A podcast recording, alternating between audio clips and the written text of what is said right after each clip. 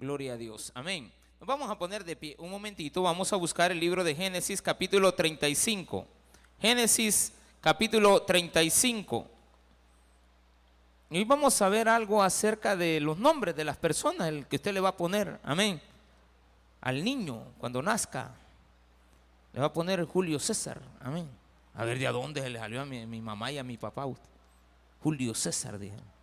Mi papá se llama Julián, tal vez por ahí, ¿verdad? Entonces, Julio César. Pero en las alcaldías se equivocan. Yo era hijo de Aide y de Julia. No le pusieron la N a mi papá usted. Hijo de Aide, fulana de Talba, Abdala, y de Julia Roque. ¿Cómo está eso? Dos mujeres ahí. Y les nació el niño. Cuando nace un niño, andamos buscándole el nombre que le vamos a poner, ¿verdad? Y es bueno que usted lo piense anticipadamente. En la Biblia casi siempre los nombres se ponen hasta que el niño nace, porque se le ve la característica de cómo nació. O también se le da un espacio de tiempo de unos 40 días para ver el comportamiento del niño. Y en base al comportamiento del niño le ponemos el nombre. La otra forma era que se le cambiaban los nombres. Ya de adulto uno tomaba la decisión de poderle cambiar el nombre a la persona. Sería bueno, ¿verdad? Cuando usted ya va a ser ciudadano de la República, ya no es un niño, sino que va a sacar su documento, que usted ponga ahí cómo se, cómo se quiere llamar. Y se podría en ese entonces. Vamos a leer la historia de los nombres de los hijos de Jacob. ¿Lo tiene?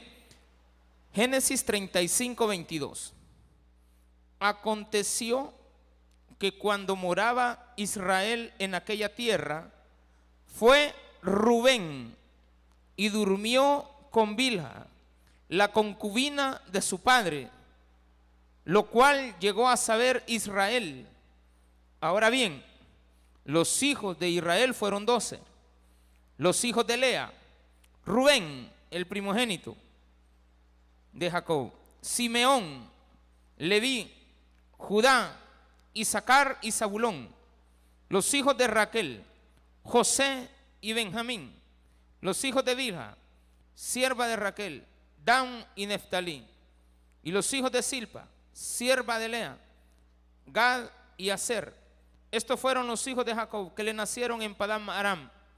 Después vino Jacob a Isaac su padre, a Mamre, a la ciudad de Arba, que es Hebrón, donde habitaron Abraham e Isaac. Y fueron los días de Isaac 180 años.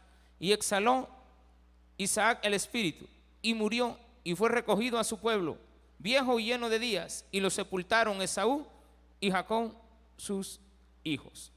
Vamos a orar. Padre, gracias te damos por la oportunidad que nos das de tener la también, Señor, la oportunidad de leer tu palabra.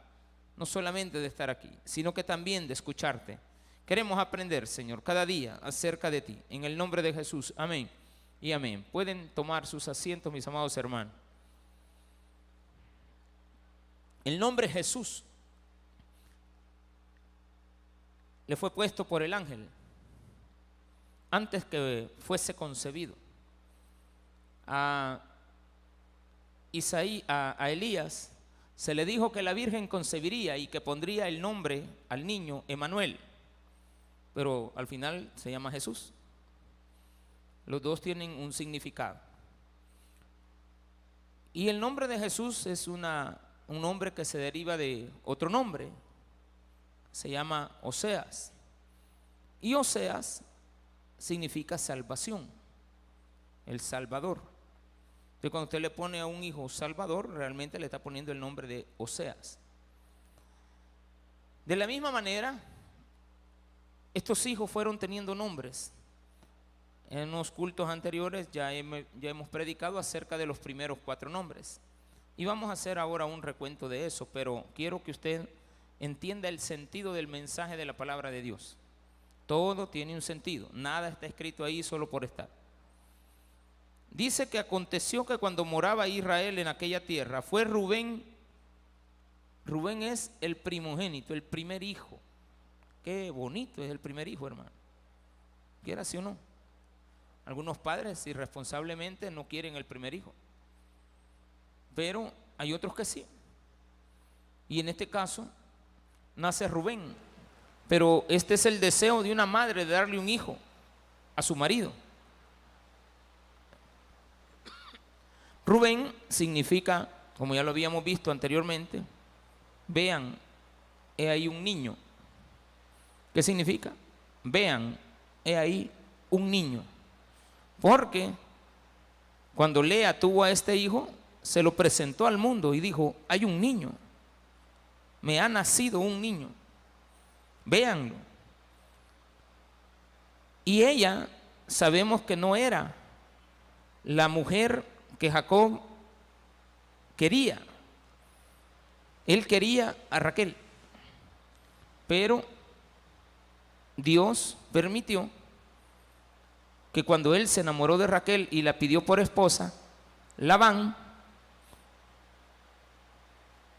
le cambiara a las hijas y le puso a, Lea y le dijo que se acostara con ella. Él no supo, ella ya estaba ahí, pero ella tampoco dijo, mire don Jacob, yo no soy Raquelita, no. hasta el siguiente día en la mañana. Pero fue tanto el amorillo que tuvieron en esa noche, porque él quería a Raquel, que quedó embarazada. Y dice en la Biblia que Raquel no le daba hijos, sino que se lo dio primero Lea. Y ya hemos explicado que Lea es la que representa a la iglesia y Raquel representa al pueblo de Israel.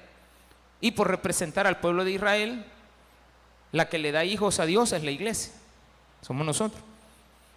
Pero aquí aparece que Rubén, siendo el primogénito, se acuesta con la mujer de su papá. Tenía una muchacha ahí, que era su mujer, pues. Era la sierva de Lea.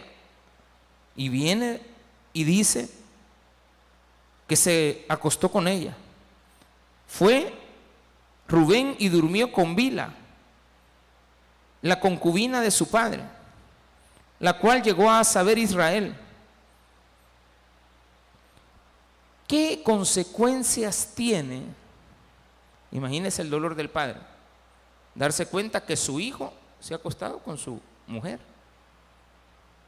Esto no he visto, aunque se permitió. Y Rubén es el primogénito de las tribus de Israel. Humanamente, sabemos perfectamente que él está tomado en cuenta como una tribu pero pierde privilegios por su mal comportamiento.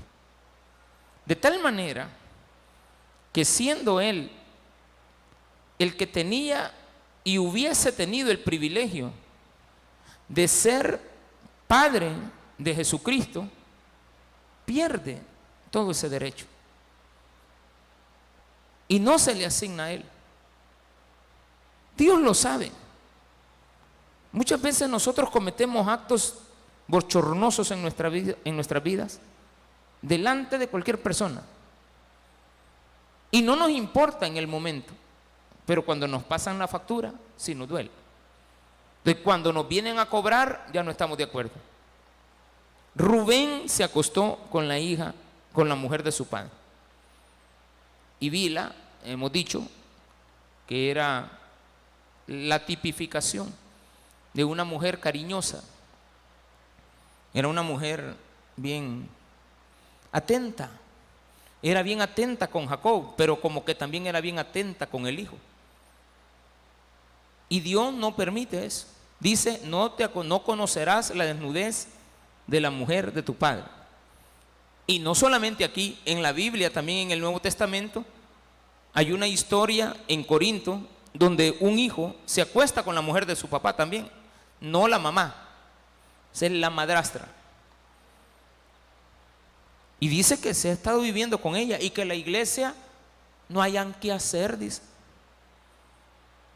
Y viene, Pablo le dice, miren, dejen de estar orando por eso. Entrégueselo a Satanás, al enemigo. Hay que ver qué hace.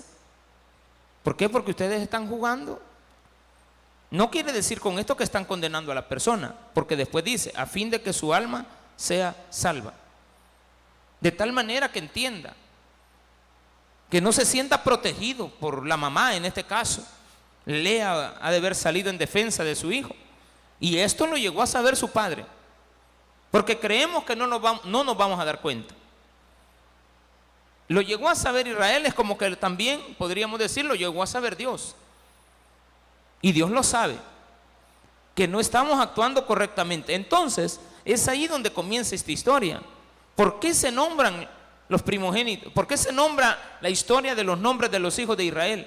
Y no se mencionan en el nombre de nacimiento, sino que en el nombre de cada una de las madres. Esta lista cambia con respecto a lo que teníamos en el capítulo 31, que era una lista por orden de nacimiento.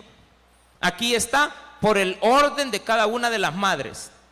Primero los hijos de Lea. ¿Por qué? Porque la iglesia es la encargada de dar a conocer a Jesucristo. Y aparece, los hijos de Lea son Rubén el primogénito. ¿Qué significa Rubén? Es ahí un niño. Si Dios te ha dado un niño, es para que lo busques, para que lo veas, para que te fijes en él. Pero después dice, vino Simeón. ¿Y qué significa Simeón? Ahora decía Raquel, con este niño, porque como Jacob se miraba, fijaba en Raquel. Jacob se fijaba en Raquel. Israel se fija en su pueblo. No quiere ver a la iglesia. Y al fijarse en Raquel, Raquel desesperada, este, Lea desesperadamente le daba más hijos. Y le dice, llégate otra vez conmigo y te voy a dar otro hijo. Y le da otro hijo que se llama Simeón. Y ella dice, se llamará Simeón. Y Simeón significa oír. Cuando combinamos ya los dos hijos, decimos, vean un niño y oiganlo. Vean al niño y oigan a ese niño.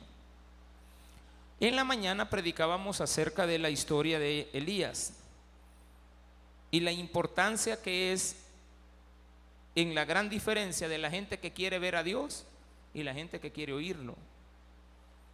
La Biblia no nos manda que veamos a Dios, nos manda que oigamos a Dios. Oye, Israel, mi palabra, si prestares atención a mis consejos, mira el bien y el mal, yo te digo, oye, oye, escoge el bien. Mira el bien y el mal, pero yo te digo que escojas el bien y la vida, por supuesto. Cuando nosotros oímos a Jesús, evidentemente estamos en el camino correcto de alcanzar el camino al Evangelio. Después dice que le nació Leví. Jacob dice que primero fue Rubén, Simeón y ahora aparece Leví. ¿Y qué significa Leví? me uniré a él, mi marido se unirá conmigo. Toda la vida la iglesia anda queriendo evangelizar a los judíos y los judíos no quieren nada con nosotros. De toda la vida la iglesia quiere evangelizar a mucha gente, pero no toda la gente se quiere unir. Nuestro trabajo es mencionar a Jesús. Vean el niño que les nació. Oigan a ese niño y únanse a ese niño. Fácil. Es un evangelio. Pero la gente no quiere unirse. Quieren el santo y el milagro. El milagro, dicen por ahí, pero no al santo. Le gusta el milagro, le gusta lo que Dios le da, pero no le gusta estar con Jesús. Entonces muchas veces a nosotros nos gustan las manifestaciones del poder de Dios, nos gustan los terremotos, como decíamos en la mañana, nos gusta el viento, el fuego que aparezca, que sople y que haga para arriba y para abajo y que aquí haya, este, que tiemble esta tierra, que tiemble este lugar. Pero Dios te dice, yo no estoy ahí. Yo estoy en la voz. Eso le dijo a Isaías, a, Elías. Elías, yo no estoy ahí. Yo estoy en la voz. Oye mi voz y haz lo que tienes que hacer donde debes de estar, no donde tú quieres estar. Usted no está aquí por su gusto. Nadie puede venir por su gusto. Es Dios quien nos trae. La carne no nos quiere aquí. La carne quiere otra cosa, pues. Pero como tenemos el Espíritu y si no lo tenemos, nos guía. ¿A qué nos guía? A que veamos al niño, a que lo oigamos y a que lo recibamos. Ya una vez usted tiene a Cristo en su corazón, aparece otro hermoso nombre que se llama Judá. ¿De cuál era la tribu de, Jesús? Es de la tribu de Judá, de león de la tribu de Judá. De ahí van a ser, de la tribu de Judá, van a ser David. Y de la tribu de Leví van a ser Moisés. Porque Moisés es un sacerdote. El sacerdote está unido a Dios. Y dice la Biblia que todos somos sacerdotes. Somos real sacerdocio, nación santa, pueblo escogido por Dios.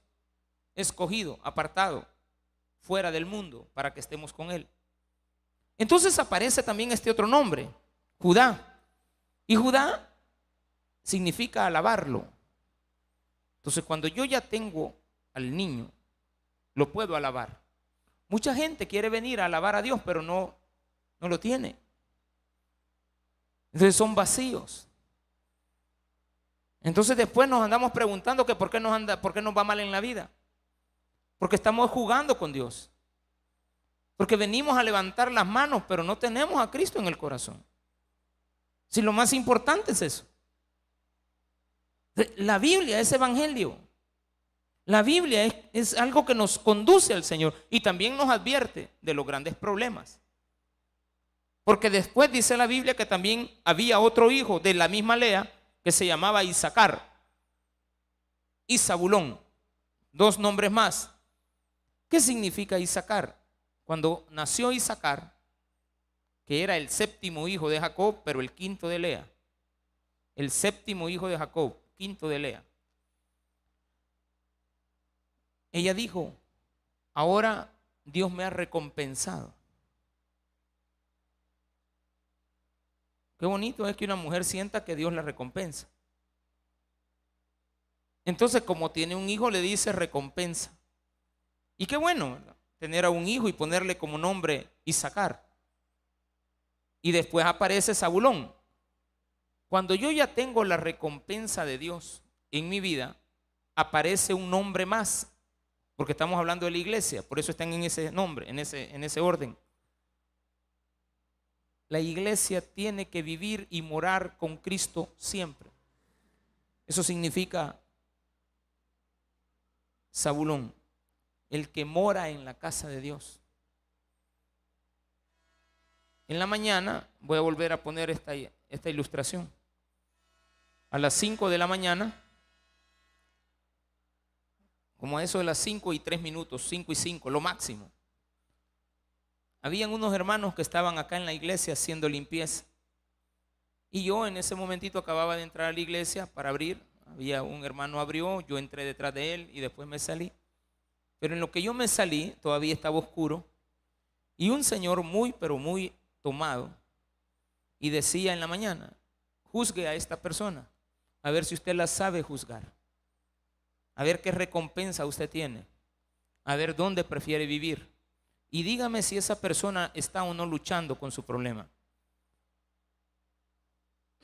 El hombre decía, en la esquina, casi en la entrada de la puerta del edificio de enfrente, y decía, he ahí la morada del diablo. El edificio se llama moradita. Él decía, he ahí la morada del diablo, pero bien tomado. O sea, con voz de Pedro Infante, bien sonado. He ahí la morada de Dios. Y los hermanos que estaban enfrente solo estaban barriendo y estaban, estaban como así, bueno, este señor ya, ya se va a mover. Pero cuando se retiró, él dijo, pero he ahí la morada de Dios. Y señaló para la iglesia. Ahí la del diablo. Que no está, ahí no está el diablo. Ahí lo que son parejas que se aman, ¿sí o no? que se quieren. Que las van a pescocear más noche, pues sí, porque van a dar cuenta. Pues. Una pareja de esposos no anda ahí. Pero entonces vengo y le llego a decir a mi esposa, mira, este señor acaba de decir esto. Y me dice, ¿cómo ha de luchar ese hombre con esa compulsión que tiene? O sea, él es cristiano. Él ha oído de Dios. Y en la calle lo anda lavando, aunque usted no lo crea. Cuando vemos la actitud de él, anda honrando a Dios, hablando bien de él.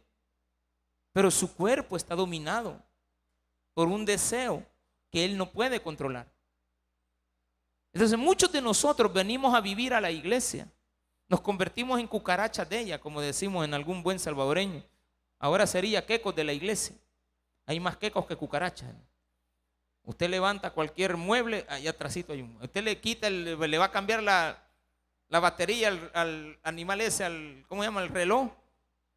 Usted quita y lo que se mueve es un queco. Y él ahí vive. No molestan, no hacen nada. Se comieron todos los candiles. Aquellos cabecitas rojas bien bonitos que habían antes. Ya no existe ni uno. Todos murieron. Esos animalitos se los comieron. son una plaga también. Pero una plaga que ayuda un poco a matar zancudos. Pero lo que sí es de que usted tiene que morar en la casa de Dios. Eso es lo que le está diciendo el mensaje de la iglesia. Por eso está en este orden, no en el orden de aparecimiento, sino que en el orden del significado. Usted ve a un niño y ese niño, Dios le dice, oigan a ese niño, únanse a ese niño, alaben a ese niño. Esa es la recompensa que Dios te da por alabar a ese niño, por recibir a ese niño, por oír a ese niño, por ver a ese niño. Dios te recompensa. La mujer ni cuenta se daba que le estaba poniendo recompensa. Porque ella, eh, la Lea no andaba pensando en eso. Ella lo que quería darle más hijos al hombre para tenerlo ahí eh, bien topado en la procuraduría. Porque la larga fue la que más hijos le dio, pero no era esa la mujer. Él quería a Raquel. Es el error del judío. Quieren al pueblo de Israel, pero no quieren a la iglesia.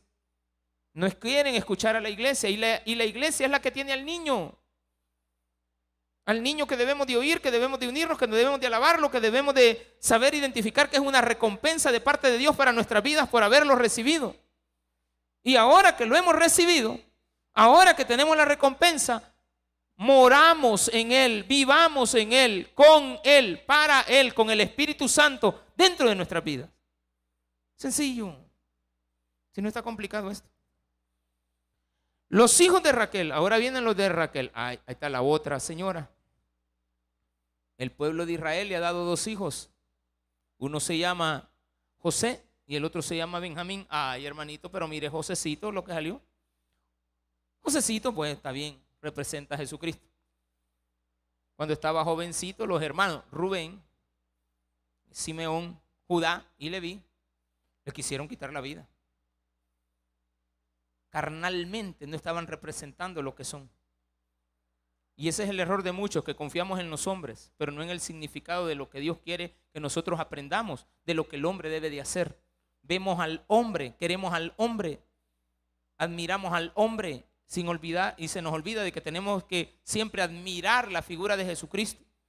Pero el hombre es así, es su forma de hacer, es su forma de hacer las cosas.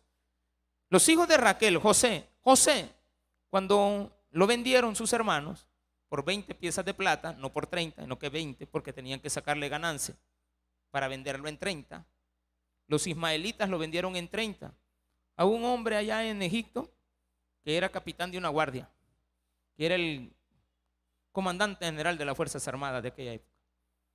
Y dice que vivió con él, pero él le dijo, mira, cualquier cosa de todo este lugar de la casa puedes tomarla, la, puedes abrir la refrigeradora, puedes usar el microondas, no hay problema. Tú, vas a hacer aquí la limpieza, este, puedes acostarte en los sillones, no hay problema, pero a mi mujer no la toques. Dicho y hecho, él no, nunca la tocó. Pero la mujer le levantó un chambre usted. Y puso ahí en el, en el, en el Facebook que había sido violada. por José. Porque dice la Biblia que José era un joven muy simpático. Pues todos los jóvenes son simpáticos. Pues ya cuando nos hacemos viejos, panzoncitos, barrigones, calvos, gorditos, chiquitos, chivoludos, todo. Pero jóvenes no, pues usted aproveche cuando está joven. Los jóvenes aprovechen. ustedes son muy diferentes. Ustedes nos vieran en la foto de nosotros de cuando teníamos 20. O sea, en estos últimos cinco años yo he cambiado bastante. ¿De acuerdo? Pastor, usted tiene 25. No, hombre, hermano, más de 50 ya. Pero mire lo que enseña esto. Está enseñando la Biblia que José respetó tipo de Cristo, no meterse con la gente del mundo. No como Rubén que le tocó la mujer a su papá. Y el primogénito de Jesús. hubiera sido el, primogénito. Era el primogénito de Jacob. Perdió la primogenitura. El derecho a ser él. ¿Y por qué Simeón no? Porque también quiso asesinar a José, que era tipo de Cristo. Es tremendo esto. Y a Leví no, porque Leví ya le habían puesto como nombre alabanza. Entonces no, no, no, no se puede. perdón, a, a Leví le habían puesto me uniré. No podía ser el mismo. Estaban unidos. Sacerdocio. Entonces vamos a rescatar a Judá. Ay, pero ahorita, gracias a Dios, se hizo a tiempo. Me cambió ahí un poquito. Se hizo a tiempo. ¿Por qué? Porque después también vemos a Judá que se mete con Tamar, la mujer de un hijo de él, usted. Qué tremendo de los desórdenes de los hijos de Dios, ¿verdad? Rubén metiéndose con la mujer de su padre y después Judá metiéndose con la mujer de su hijo. Ah, que ella se disfrazó de prostituta y entonces ¿qué andaba haciendo Judá? Pues se andaba prostituyendo. Y Dios en su misericordia rescata esa situación y hace que de esa relación de entre Judá y Tamar, pues sea bendecida, porque por ahí tenía que venir el Mesías, y después se restablece eso. Y se le da un hijo por medio de ellos dos, que al final termina siendo el abuelito de, de aparte de la, de la generación de David. Dios arregla tus problemas. ¿Arregló el problema de Rubén o no lo arregló? ¿Arregló el problema de Adán o no lo arregló? ¿El problema de Eva lo resolvió o no lo resolvió? Sí. ¿Arregló el problema de Noé? Lo resolvió. ¿Qué hizo Noé al, a Noé al bajar del arca? A ponerse bien bolo después. Una viña plantó y se tomó toda la viña y después uno de los hijos vio su desnudez. Pero jamás se llegó a él como algunos pícaros por ahí. Solo la vio. Eso implica de que Dios defendió la integridad física de, de Noé, uno de sus hijos. Porque Dios va a rescatar. De ahí venía Jesucristo, de Noé, de ahí viene. Noé es padre también, genealógicamente, de Jesús. Entonces, Dios resuelve tus problemas, pero no las consecuencias de tu vida. Entonces aparece José, vendido por sus hermanos, a unos mercaderes ismaelitas, ismaelitas, hijos de también Abraham con la concubina que se había metido él, porque Sara le había dicho, llégate también a mi concubina. Es un solo desorden que andamos haciendo en la vida usted. Abraham también, hermano, involucrado en esta situación. Y Sara diciéndole al hombre, mira, yo ya tengo ochenta y pico de años, yo no te doy hijos, mejor llegate a él. Dios nos había dicho que yo iba a salir embarazada, pero no era conmigo la cosa. Quizás con la sierva es. Llégate a ella y viene Agar, le dice, va pues señor, aquí estoy yo dispuesto. Y ya cuando nace el niño le ponen Ismael. Y Ismael se va y ahora Ismael es un mercader que compra, que compra a Jesús y lo vende. Imagínense. El pueblo árabe lo que hizo. Compró a Jesús, lo quieren, respetan la figura de Jesús, pero lo vendieron. Se deshicieron de él, pues. ¿Y a dónde fue a parar Jesús? Allá fue a parar a Egipto. José, allá, ve el tipo de Jesús. ¿Y qué hizo José en la tierra de Egipto? Bendecir la tierra. trabajar. Llegó a ser el número dos, porque solo Faraón estaba sobre él, porque no podía ser la figura de Cristo todavía. Aparece José, pero José tiene hijos con Aspenat allá en Egipto. Y tiene dos hijos, uno llamado Efraín y otro Manasés. Y por eso es que usted en las tribus de Judá, de Israel, ve a Efraín, pero no lo lee aquí. Usted lee a, José. Y José es el padre de Efraín y es el padre de Manasés. Pero Efraín más adelante llegó a ser el centro de adoración de Baal y Manasés más lejos todavía. Allá se fue a vivir por Samaria, de donde ahora son los samaritanos. Pueblos enemistados con el mismo pueblo, enemistados con Judá. Y le dio otro hijo que se llamaba Benjamín. Ay, hermano, ¿para qué le cuento? Este Benjamín, el último hijo de José, el niño bonito, pues, por decirlo así. Cuando nace Benjamín, dice la Biblia, que tuvo a José y después a Benjamín. Versículo, ¿qué está hoy? Versículo 24. Los hijos de Raquel, José y Benjamín. Benjamín, cuando nace, lo veíamos hace poco, la mamá al nacer Benjamín murió. No pudo, o sea, el niño nació, pero ella murió en el nacimiento del niño. Raquel, la madre de estos dos muchachos. Ninguno de ellos es descendiente, es ascendiente de Jesús. Jesús viene de Lea. Curioso, ¿verdad? Jesús viene de Lea. Pastor, y que no viene de los judíos, viene de Lea. Sí, viene de, Judá, judíos, está bien. Todo lo que usted le quiera poner de color y rosas, póngaselas y adórnelas. Pero el pueblo que no fue llamado fue el pueblo que recibió el mensaje, dice la Biblia. El pueblo que no me llamaba, a ese pueblo me llegué. El pueblo que no me buscaba, a ese pueblo hice que me encontrara. Sea, la Biblia nos da todas las herramientas para que nosotros nos sintamos orgullosos de quién somos hijos. Porque usted anda preguntando que quién es su tata, su tata se llama Cristo. Anda preguntando por el nombre de su papá. Si no le quiso ni poner el nombre, pues. Dele gracias a Dios que tenga un papá terrenal que se ha hecho responsable de usted. Tiene dos padres, qué bueno. Uno aquí en la tierra que usted lo tiene que respetar. Honrar a tu padre y a tu madre que tus días se alargarán. Y la otra es que si usted no tiene padre, ni madre, ni nada, ni aquí en la tierra tiene a Cristo. Si aquí lo que necesitamos es ir a decirle ahí a, ¿cómo se llama este señor famoso? Andrés García, que no está solo. Porque hoy se está quejando de que hay mil mujeres han pasado por mi vida. Y hoy que estoy ya viejo me voy a quedar solo, no tengo a nadie a mi lado. Pues sí, ¿Qué quería? ¿Y qué mujer le iba a creer? De ahora que ya estoy muriéndome, no, ninguna mujer está a mi lado. Es que no necesita mujeres, necesita Cristo. Ojalá lo tenga, ¿verdad? Pues sí, porque ya en una cabazón de esas que usted se siente solo en un hospital, empieza a buscar a Cristo. Medio alguien le va a ir a hablar de Jesús y va a aceptarlo. Ojalá que tenga tiempo, sino que lo ha hecho ya. No, podemos juzgar a nadie. No sabemos en qué momento la gente se entrega a Cristo.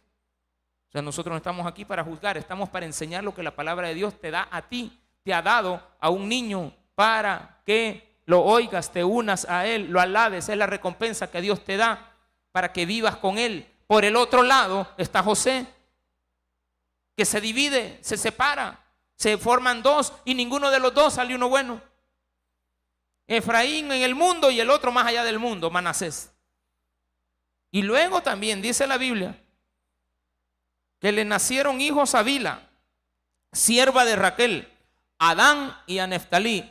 Cuando Raquel ve que nacen cuatro hijos del lado de su hermana, se pone celosa, molesta y todo lo que usted quiera, porque la Biblia dice que por envidia, Raquel envidiaba a Lea le tenía envidia, no le gustaba a su hermana, estaba molesta con ella. Y Eso dice la Biblia, ya lo hemos leído. Le tenía envidia. Entonces viene Dios y permite que en su enojo ella le diga a su marido, llégate a mi sierva Vila.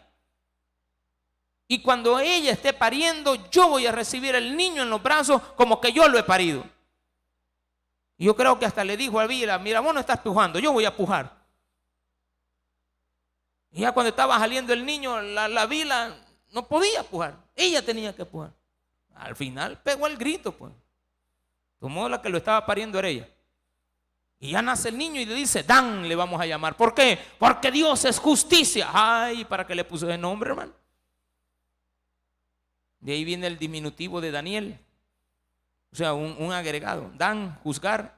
Daniel, Dios juzga. Pero no le puso Daniel, solo le puso Dan. No se fijó. No honró a Dios. Honró su, su orgullo. Y por orgullosa le puso un nombre a su hijo que no es más que el que va a juzgar a Israel. Y Dan es el que juzga. Y juzgará al pueblo de Dios. No es como Daniel, que es Dios es juez. Dios es el juez de todo el mundo. Pero Dan solo es el juez de Israel. Porque fue el primer hijo que ella reconoció. No fue el hijo que parió, fue el hijo que reconoció. Y dijo, le vamos a poner Dan al niño, que Dios me juzgue. Juzgará al pueblo. Dios es justo. Momento, se equivocó. Porque así se equivocan los hombres. No se dan cuenta de sus actos. Y dice, sierva y a Neftalí. Bien, ¿y qué significa Neftalí? Ay, hermano, otra complicación. Neftalí significa un pueblo que lucha. Los puso a pelear, pues. Mi lucha, lucha villa quizás. Mi lucha, yo le he ganado, le gané a mi hermana. Ya le di dos hijos a mi marido. Y aparece ella bien contenta que ya llevaba, iban 4 a 2. Aunque era partido de fútbol esto. Primer tiempo 4 a 0 y ahora 4 a 2. La mujer estaba contenta, ya tenemos dos hijos. Vino Lea. A otro error va. En los errores de la iglesia. Los errores porque la iglesia no está satisfecha con lo que tiene. Ya tienen al niño. Ya tienen la recompensa. Nosotros ya tenemos a Cristo. Entonces, ¿por qué le andamos agregando, pues? ¿Por qué le andamos diciendo a, a, a Jacob que se, también él se llegue a la otra muchacha, a Silpa. Y viene aquí la Biblia, dice, y los hijos de Silpa, sierva de Lea, Gad, y también Aser. Y aquí viene el gran error de la iglesia. Las iglesias están llenando de un nombre que se llama, según lo que dice aquí, Gad. ¿Y qué significa Gad? Dios me ha dado una gran fortuna. Entonces las iglesias se han vuelto mercaderes del Evangelio. No les basta con tener a Cristo, alabarlo, tener la recompensa de Él. No les basta. Quieren más. Le metemos a la concubina. Y ahí nace otro niño. Y es la fortuna que Dios nos ha dado. Mire qué bueno. Y también dice que apareció otro niño que se llama Acer. ¿Qué es lo que hace feliz a la gente?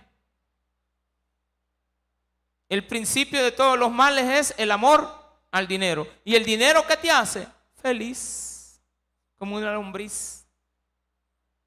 La gente que tiene dinero está feliz, se olvidan de Dios. Cuando digo amor al dinero, el dinero, tener dinero no es malo. Tener dinero no es malo. El amor al dinero es lo malo. No es malo que usted gane un buen salario. No es malo que usted haga una buena fortuna, bien habida, bien trabajada, bien esforzada. Eso no es malo. Job la perdió toda y no por eso perdió a Cristo. ¿En cuántos días perdió Dios toda, eh, Job toda su fortuna? En un solo día, en una sola sentada. Orando estaba por sus hijos cuando le vinieron a decir, mira, tus hijos están rebeldes, deja de estar orando por ellos que acá ya hasta se murieron ya. En eso estaba cuando se le quemaron todas las terrenos. En eso estaba cuando se le quemaron la casa. En eso estaba cuando la mujer aparece. Vaya, solo yo he quedado y vos, ay Dios mío, dijo no. ¿Por qué no se la llevó también? Ahí estaba la mujer. ¿Para qué era la mujer? Para fidelidad. A pesar de todo, Job no buscó a otra. Job era un hombre íntegro, dice la Biblia. No le podían poner otra mujer, porque entonces perdía su integridad. No, si la Biblia tiene, tiene respuestas, pues. El problema es que nosotros no las buscamos. Estos fueron los hijos de Jacob que le nacieron en Padam Aram. Después vino Jacob a Isaac, su padre, a Manré, a la ciudad de Arba, que es Hebrón, donde habitaron Abraham e Isaac. Vuelvo a la casa, vuelvo al lugar donde nací, vuelvo al lugar de mi padre. Voy a estar con mi abuelito, Abraham ya murió, pero ahí está todavía. Pero tengo a mi padre, mi padre ya tiene una edad muy avanzada. Dice aquí la Biblia que murió de 180 años Isaac aquel niño que era hermano de padre de Ismael, que Ismael cuando creció quería matar al niño llamado Isaac. Por eso dice Sara, sepárame a esta mujer y mándatela para que, mandala para Arabia, le dijo. Y Dios le dijo a Abraham, mira, Señor, esta mujer mía, la Sara, bien molesta está con Agar porque el, niño que tengo, el otro niño, tú sabes, va, Ismaelito, agarra pescozones y le hace bullying a, este, a Isaac, se pasa riendo de él todo el día, como ahí se llamaba el niño, risa. Entonces todo el día se pasaba riendo, ahí en la escuela le hacía bullying, el mismo hermano. No, hermano, es que Ismael se quería deshacer del niño. Entonces Dios le dice a Abraham, Abraham, hace todo lo que tu mujer te dice. ¿Qué? Le dijo. Sí, Señor, ya me acordé si siempre lo he hecho. Porque ella es la que manda en el lugar o no. Usted es el que manda. No, hombre, la, la que manda es la señora. ¿Cómo le decimos al final? Lo que tú digas, mi amor. Ella es la que manda. Nosotros no, si nosotros estamos ahí para llevar, para ni lleva ni trae sin vergüenza. No pone ni da. Porque la mujer está molesta porque usted no lleva nada. Pero viene y le dice, haz todo lo que tu mujer dice. Ay, las mujeres se agarran de eso. Haz todo lo que ella dice porque ella está actuando bien. Y viene Abraham, despide a su mujer, a la otra. Y se va con Ismael y deja solo a Isaac. Ahora Isaac ya está viejito. Han pasado ya muchos años casi 160 años de aquella historia, donde Isaac se quedó ya sin su hermano, se lo separaron. Y dice acá, y fueron los días de Isaac 180 años. A mí me llega esto, mire. Y exhaló Isaac el espíritu y murió y fue recogido a su pueblo. Fíjese que Isaac no está enterrado donde está su mujer. Abraham está con su mujer, Sara. Pero este fue separado y está con sus hijos. Curioso, ¿verdad? Curioso. Y exhaló y murió y fue recogido a su pueblo, viejo y lleno de días. Se lo trajo a su pueblo. El pueblo de Isaac no son sus padres, son sus hijos. Isaac un día vio pelear a sus hijos. Es que estamos hablando de la historia de los hijos de Dios. Por eso los hijos de Israel, los hijos de Jacob, es el nombre de este, de este sermón. Gran pleito entre nosotros. Jacob y Esaú se odiaban. Bueno, Esaú odiaba a su hermano gemelo llamado Jacob. Lo odiaba por muchas cosas. Le había vendido la primogenitura. Él se la había comprado por un plato de lentejas. Él consideraba eso, que eso era una burla después. Y después le robó la bendición, guiado por Raquel, que le dice al hijo, mira, disfrázate de tu hermano, porque tu hermano es bien desagradecido. Yo lo he visto cómo actúa, era Esaú. A Esaú no le importa la primogenitura, a Esaú todo lo que tiene lo va a desperdiciar. Ve y preséntate con tu padre y él que te dé la bendición. Y ya cuando le había terminado de dar la bendición, llegó Esaú y le dijo, padre, aquí vengo para que me des la bendición. Ay, hijo, muy tarde veniste. ¿Quién fue el que vino antes que vos? Tu hermano Jacob vino y te suplantó. Dame un poquito de la bendición, ya no me queda nada, mi hijo. Dame unas palabras. Y le dice, vas a servir a tu hermano, hijo. Porque el mayor va a servirle al menor. ¿Y quién es el mayor? Usted. Porque usted es un hombre. Usted es un hombre. Primero nació Adán y después nació Jesús. El mayor va a servir al menor. Adán, hombre, sirviéndole al, al Señor de señores, llamado Jesucristo, que nació después. Y nosotros somos carne, porque nosotros somos carne. Nosotros tenemos la, la sangre de Adán. O sea que todos los que estamos aquí sentados no, no se vaya a confundir con esto. Todos los que estamos aquí sentados, realmente tenemos el ADN de Adán. Tenemos la carne de Adán. Tenemos el mismo cuerpo que Adán tenía. Pelo, ojos, todo lo que Adán tenía. Nuestro ADN viene de ahí. Entonces nosotros, esta carne fue primero. Y por eso todos nosotros tenemos que servirle al Señor. Porque nosotros siendo pecadores, Él murió por nosotros. Adán, pecador, le tiene que servir al Señor. Y Esaú, lo mismo. Era el mayor, pero le tenía que servir al menor. Entonces cuando sale de ahí, ¿qué le dice? Ya lo hemos aprendido. El día que mi papá se muera, te mato, le digo. Imagínate.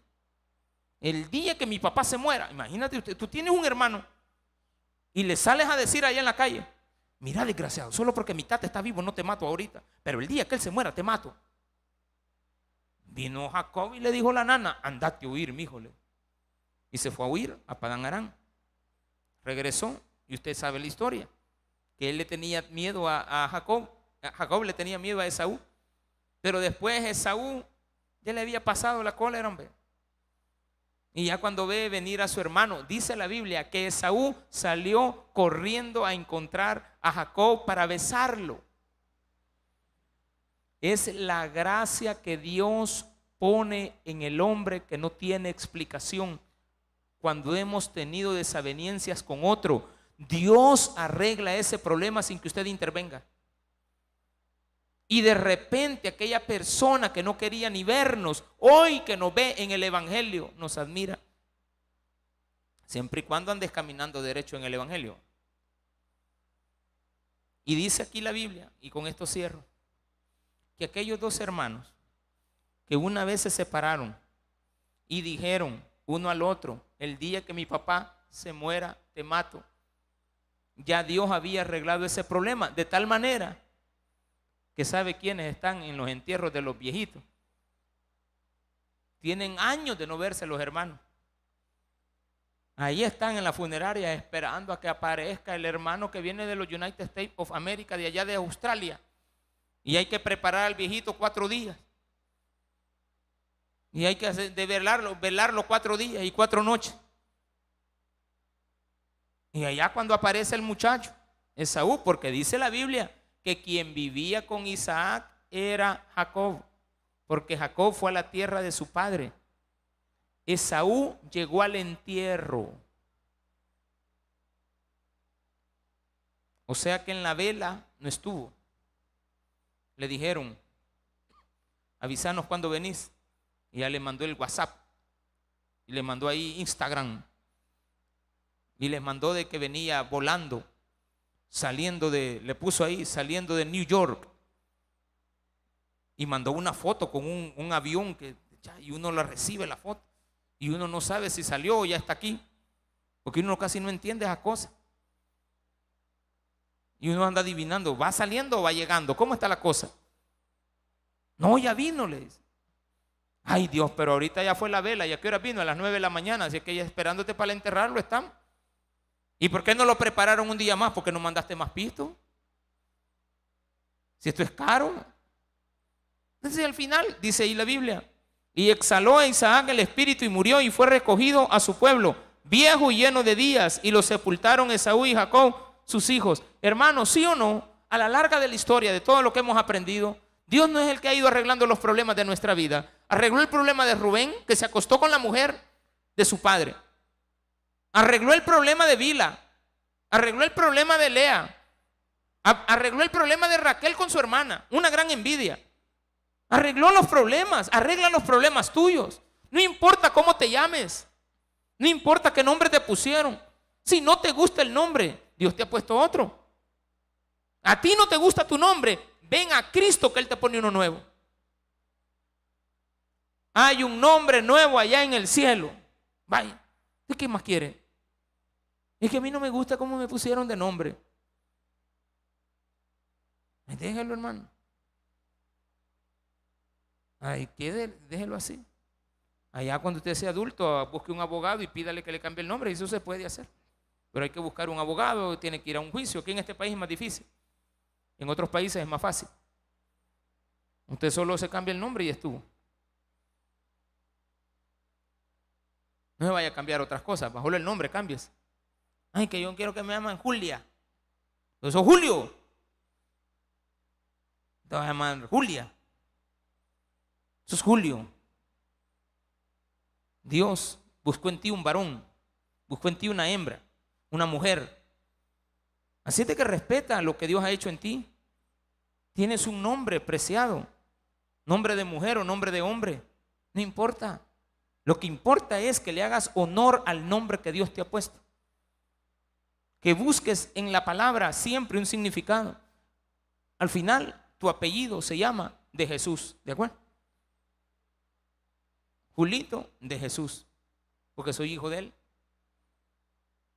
Tiene que ser el apellido mío. Es tu apellido. No importa de dónde vengamos, quiénes seamos en la tierra, en la vida.